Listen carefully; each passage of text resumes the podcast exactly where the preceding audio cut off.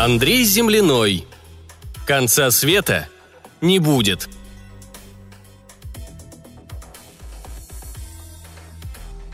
Все началось как-то само собой. Глухой, ракочущий звук, который то появлялся, то исчезал в разных концах Земли, записывали на смарт и радостно выкладывали в сеть. Но через пару дней уже каждый из 7 миллиардов жителей планеты мог лично насладиться этим необычным природным явлением. Выживальщики привычно закупались консервами и в который раз приводили в порядок оружие и снаряжение. Богатые осторожно проверяли свои персональные ковчеги, а ученые спорили до хрипоты, пытаясь родить истину в бесплодных спорах – Резкие заморозки, ударившие посреди лета, несколько оживили медийное пространство кадрами снежных буранов в Африке и занесенных снегом дорог в Европе. Как всегда, законопослушности европейцев хватило лишь на пару дней катастрофы. И одни ринулись сметать продукты с полок, а другие решили, что уже можно, и начали обычное веселье с битьем витрин, подожженными машинами, грабежами и изнасилованиями – Мировое сообщество живо включилось в обсуждение причин природной аномалии, ломая копии и переходя на личности. Возникали и распадались сообщества, комьюнити и объединения, трещали клавиатуры и гремели виртуальные схватки. Словно микробы в помойном бачке, откуда ни возьмись, вылезли многочисленные проповедники, вещающие уже не только с экранов, но и с крыш дорогих внедорожников на площадях и улицах городов – они призывали отречься от земного и, передав все свои ценности проповеднику, удаляться в уже подготовленные лагеря для коллективных молитв о спасении души. Лишь Виктору Александровичу было не до замерзшего Ла-Манша. В последнее время он чувствовал себя все хуже и хуже. Одинокий старик, забытый временем и людьми среди огромного мегаполиса, он трясущимися руками накапал в стакан корвалола и, разбавив водой, выпил. На короткое время полегчало – не выпуская из рук тяжелый медный чайник с водой, он, тяжко шаркая потертыми шлепанцами по полу, дошел до кровати и, опершись о тумбочку, поставил чайник так, чтобы дотянуться до него. Потом опустился на краешек постели и также медленно лег. Выцветшие его глаза, видевшие даже лед Кронштадта, закрылись, и старик погрузился в мир своих ярких, словно у ребенка, снов – в этих снах он, молодой и сильный, продолжал идти через буран, доставляя геологам батареи для радиостанции, лежал между камней на безымянном перевале, отбиваясь от охранников наркокаравана, и мчался на вороном коне, сжимая в скользкой от крови руке тяжелую шашку. А миру тоже не было до Виктора Александровича никакого дела – Внезапно подорожавшее продовольствие поставило на грань выживания огромные районы планеты. И если в относительно благополучные годы мировое сообщество как-то помогало, то в этот раз все были заняты набиванием собственных закромов, и судьба далеких народов уже не волновала никого. Всеобщие демократы призывали Россию и Китай помочь продовольствием голодающим районам, сами при этом отправив туда лишь один самолет, который, не садясь, сбросил груз на парашютах и удалился с максимально возможной скоростью – и огромные толпы африканцев, не получившие привычной дани, сами решили взять свое. На границах ЮАР, Египта и нескольких относительно благополучных стран закипели бои. Сначала просто стреляли, а когда в бой пошли многотысячные толпы вооруженных людей, в ход пошла тяжелая артиллерия и системы залпового огня – как всегда, бойню в прямом эфире транслировали многочисленные телеканалы, и те, до кого африканцы не могли дотянуться по географическим причинам, требовали от остальных прекратить уничтожение мирного населения и прочие глупости. Виктор Александрович проснулся, когда старые изношенные ходики, висевшие над холодильником бирюса, пробили полночь. Он вдруг с совершенной ясностью понял, что все, теперь уже точно все. Не тогда, когда его группу зажали на болоте немецкие егеря, и не тогда, когда он встал во весь рост под огнем, поднимая все, что осталось от полка, в последнюю атаку. И не тогда, в 90-х, когда ввязался в драку, отбивая от малолетних подонков незнакомую девчушку, а именно сейчас. Он кряхтя сел, разогнулся, тяжело прошарков дошел до ванной и включил воду. Руки, что обычно мелко подрагивали, стали вдруг неожиданно твердыми, словно сталь, и он, выщелкнув трофейную золингеновскую бритву, ровными движениями снял трехдневную щетину – Проверив ладонью гладкость бритья, смочил лицо водкой и, забравшись в ванную, стал принимать душ. Когда волна чудовищного землетрясения, громыхнувшего на территории США, докатилась до России, старый дом, построенный еще до диалектического материализма, тряхнуло совсем немного. С потолка коротко сыпануло штукатуркой, негодующе звякнули чашки в буфете, да с бумажным шелестом с тумбочки упала на пол пачка нитроглицерина.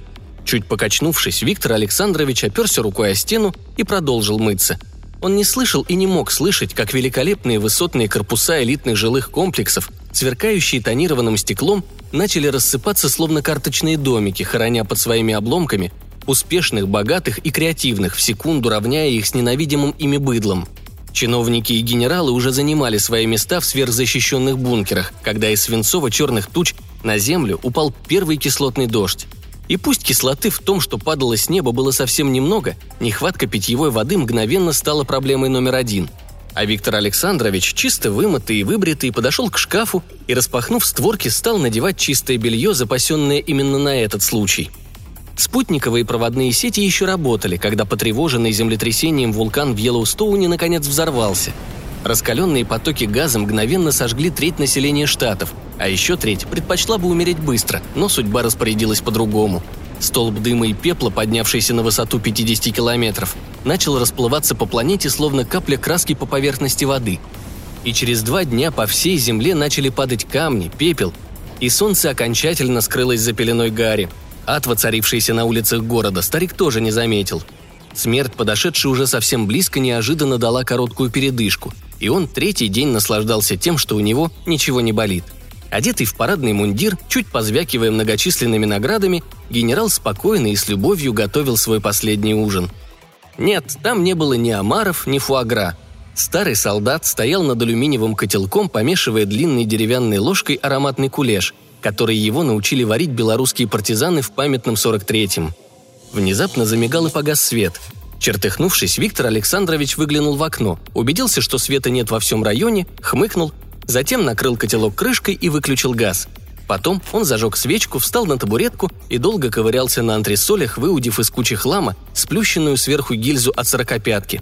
Света самодельный светильник давал достаточно, чтобы осветить небольшой кусок кухни и почерневшие обои на стене. Бутылка водки, стоявшая в холодильнике с тех незапамятных времен, когда к нему приезжал старый фронтовой друг, открылась легко, словно ждала этого момента, и прозрачная жидкость полилась в рюмку – Внезапно в коридоре послышался шум, топот ног, и чей-то срывающийся крик вспорол тишину старого дома. Ветеран со вздохом снял китель, отодвинул так и невыпитую водку, встал, взял в руки светильник, выйдя в коридор, повернул замок и распахнул входную дверь. В неверном свете керосинового пламени и двух мощных фонарей с голубоватым светом было видно, как трое молодых парней зажали в углу лестничной клетки невысокую девушку и, нисколько не смущаясь криками жертвы, уже рвут на ней одежду – «Прекратить!» Несмотря на возраст, голос у старого генерала был такой, что вздрагивали даже армейские разведчики, которым сам черт был не брат, и босики испуганно отпрянули в стороны. Но, направив вверх луч фонарей и разглядев, что мужчина один и что в руках у него не было оружия, сразу осмелели. «Это что ж за старый пенек нарисовался?» Один из нападавших, выдернув из кармана куртки небольшой складной нож, картинно взмахнув рукой, выщелкнул лезвие. «Или желаешь поучаствовать? Тогда остановись в очередь. Хотя и не люблю старых морщинистых задов». Ярость, бурлившая в крови старого солдата, вдруг успокоилась, оставив лишь холодную ледяную пустыню. Он уже видел эти глаза, мутные, словно оловянные плошки. И у бандитов, и у бывших людей, ставших предателями собственного народа, подавшись в полицаи, легионы СС и профессиональные украинцы. Все снова было просто и понятно, как в тот день, когда он, еще зеленым командиром взвода, экономя патроны, вешал зверей в человеческом обличье на деревьях – Короткое движение рукой и керосин из лампы выплеснулся на лицо бандита. Дикий крик горящего заживо на мгновение парализовал остальных, но времени на раздумье ветеранам не дал. Перебросив лампу в левую руку, он коротким взмахом ладони перебил кадык второму и ногой смял гениталии третьего.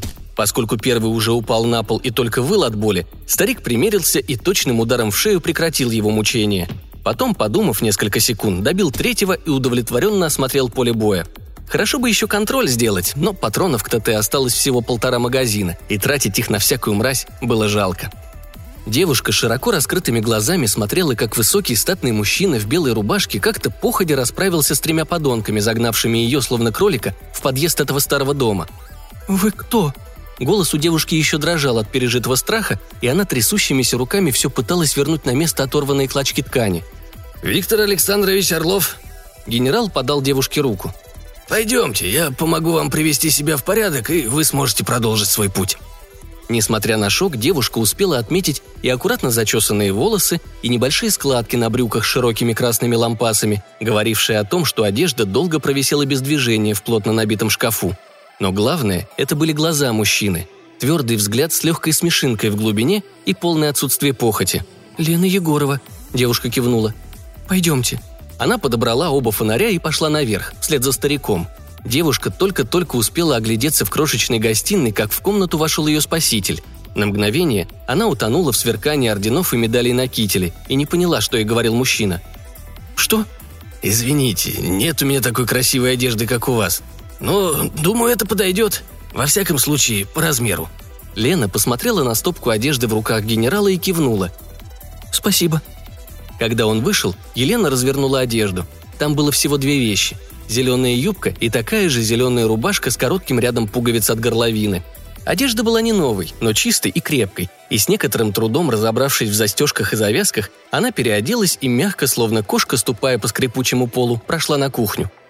«Нет, так не пойдет», Генерал еще раз внимательно осмотрел девушку и вернулся в гостиную. Покопавшись в недрах монументального шкафа, он достал ремень и, обернув его вокруг тонкой талии девушки, наметил размер и четкими уверенными движениями укоротил его до необходимой длины. «Надевайте!» Ветеран проследил, как гостья неловко справляется с незнакомой конструкцией защелки. «Теперь просовывай большой палец под ремень». Он показал как. «И сгоняешь складки назад». Отойдя на шаг, он посмотрел на то, что получилось, и удовлетворенно кивнул. «Годится. Жду на кухне и вышел, оставив девушку одну. Шкаф был полуоткрыт, и, заметив зеркало на обратной стороне створки, она посмотрела на себя в свете трофейного фонаря. Гуч – говно. Это было первое, что пришло ей в голову, когда она увидела себя в зеркале. Стройная фигурка, затянутая в зеленую гимнастерку и юбку, выглядела просто потрясающе. Ремень с потускневшей звездой на пряжке подчеркивал узкую талию. И Лена, поправив волосы и неожиданно для себя выпрямив спину и развернув плечи, вошла на кухню – «Присаживайтесь, сударыня». Старик чуть отодвинул стул, и когда девушка уже опускалась, подвинул его к столу. «Благодарю». Лена кивнула и впервые за сегодняшний день улыбнулась. «К сожалению, у меня сегодня небольшой выбор, но осмелюсь предложить от Жалеши 38-го года». Виктор Александрович встал и налил вино в широкий стеклянный бокал. Сам он после недолгого раздумья снова поднял рюмку с водкой. «Давайте, милая барышня, выпьем за нашу встречу», он улыбнулся. «Не предполагал я, что у меня будет столь изысканное общество». Девушка, к своим 20 годам распробовавшая многие дорогие вина, была поражена тонкостью и богатством аромата напитка. «Невероятно!» – она покачала головой. «Откуда такое чудо?» «Подарок старого друга», – генерал хмыкнул. «Вам его имя, наверное, уже ничего не скажет, но человек был достойный». «Тоже военный?» «Маршал Советского Союза, генеральный комиссар государственной безопасности», – генерал усмехнулся. Чувствуя, как по телу разливается тепло и гулко начинает стучать сердце, старик вздохнул и снова налил вино и водку. «Скажите, а эти ордена?» – девушка чуть замялась. «Они за войну?» «Нет», – Виктор Александрович неожиданно рассмеялся. «Они за много войн. Гражданская, потом испанская, финская и Великая Отечественная, и другие. Время, словно песок, неумолимо утекало из рук, и старый генерал торопился выпить свой третий и последний тост. «Давайте теперь за вас, Елена». Генерал движением головы обозначил поклон. «Немного я видел настолько красивых девушек». «Спасибо». Девушка чуть зарделась и пригубила ароматное вино, смотря как лихо старик опрокидывает рюмку. «Теперь третий тост, и я попрошу вас удалиться». Он налил себе и твердо посмотрел в глаза девушки. «Но почему?» Лена удивленно округлила глаза. «Мне уже совсем немного осталось», – ветеран улыбнулся. «Просто вот столько». Он отмерил ногтем большого пальца кончик мизинца. «Не хочу, чтобы вы смотрели, как я помираю. Поверьте, смерть совсем некрасивая штука». «Но почему?» Девушка, которая видела перед собой крепкого мужчину, повторила вопрос. «Потому что я уже слышу голоса моих друзей оттуда», Старик ладонью пригладил прядь серебряно-белых волос и поднял рюмку. «За тех, кто не с нами». Внезапно он покачнулся и чуть не выплеснул водку, но взял себя в руки и быстро допил.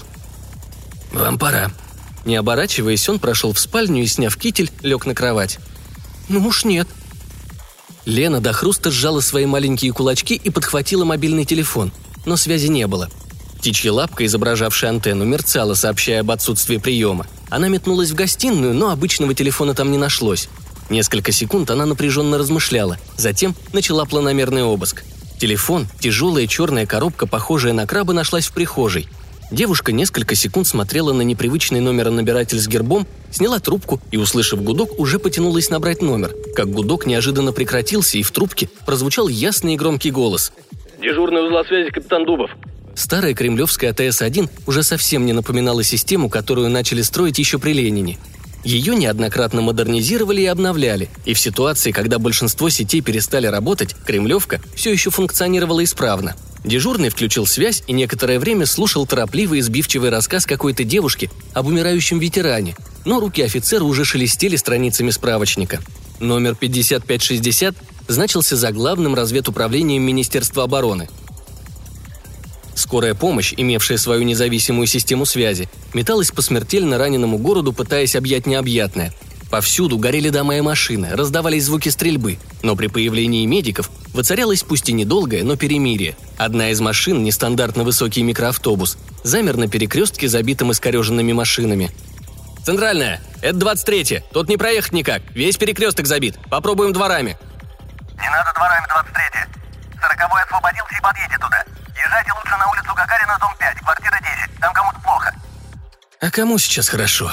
Врач отложил микрофон и повернулся в сторону водителя. «Слышал?» «Уже едем, Сергеич!» Пожилой водитель выкрутил баранку и чуть придавил газ.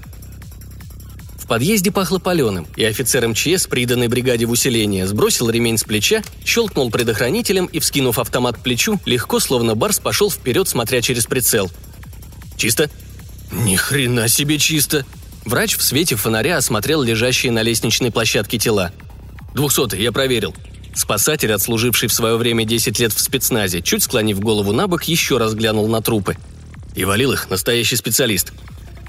Небольшая квартирка встретила их затхлым запахом лекарств и керосиновым смрадом. Девушка, почему-то одетая в форму РККА, встретила их на пороге и сразу проводила к ветерану. А спасатель начал внимательно осматривать комнату, уделив особое внимание фотографиям на стенах. «Это он на лестнице намусорил?» Офицер обернулся на девушку, которую врачи выгнали из спальни. «Он», Девушка кивнула. «Эти подонки остановили мою машину. Я думала, кому-то нужна помощь. Я вырвалась и забежала в этот подъезд». «Молодец, старикан». Мужчина кивнул и присел на недовольно скрипнувший диван. «Вы не переживайте, док у нас в бригаде настоящий кудесник. На моих глазах таких вытаскивал. Меня Коль зовут». «Лена», — девушка кивнула. «Что там на улицах?» «Все тоже», — Николай пожал плечами. «Пожар в бардаке во время наводнения. Вы лучше с нами поезжайте. Госпиталь под охраной армейцев, так что там тихо». «Да, наверное». Девушка зябко поежилась и хотела что-то добавить, когда из комнаты выскочил фельдшер. «Коля, давай носилки, быстро! У нас остановка, будем работать в машине!»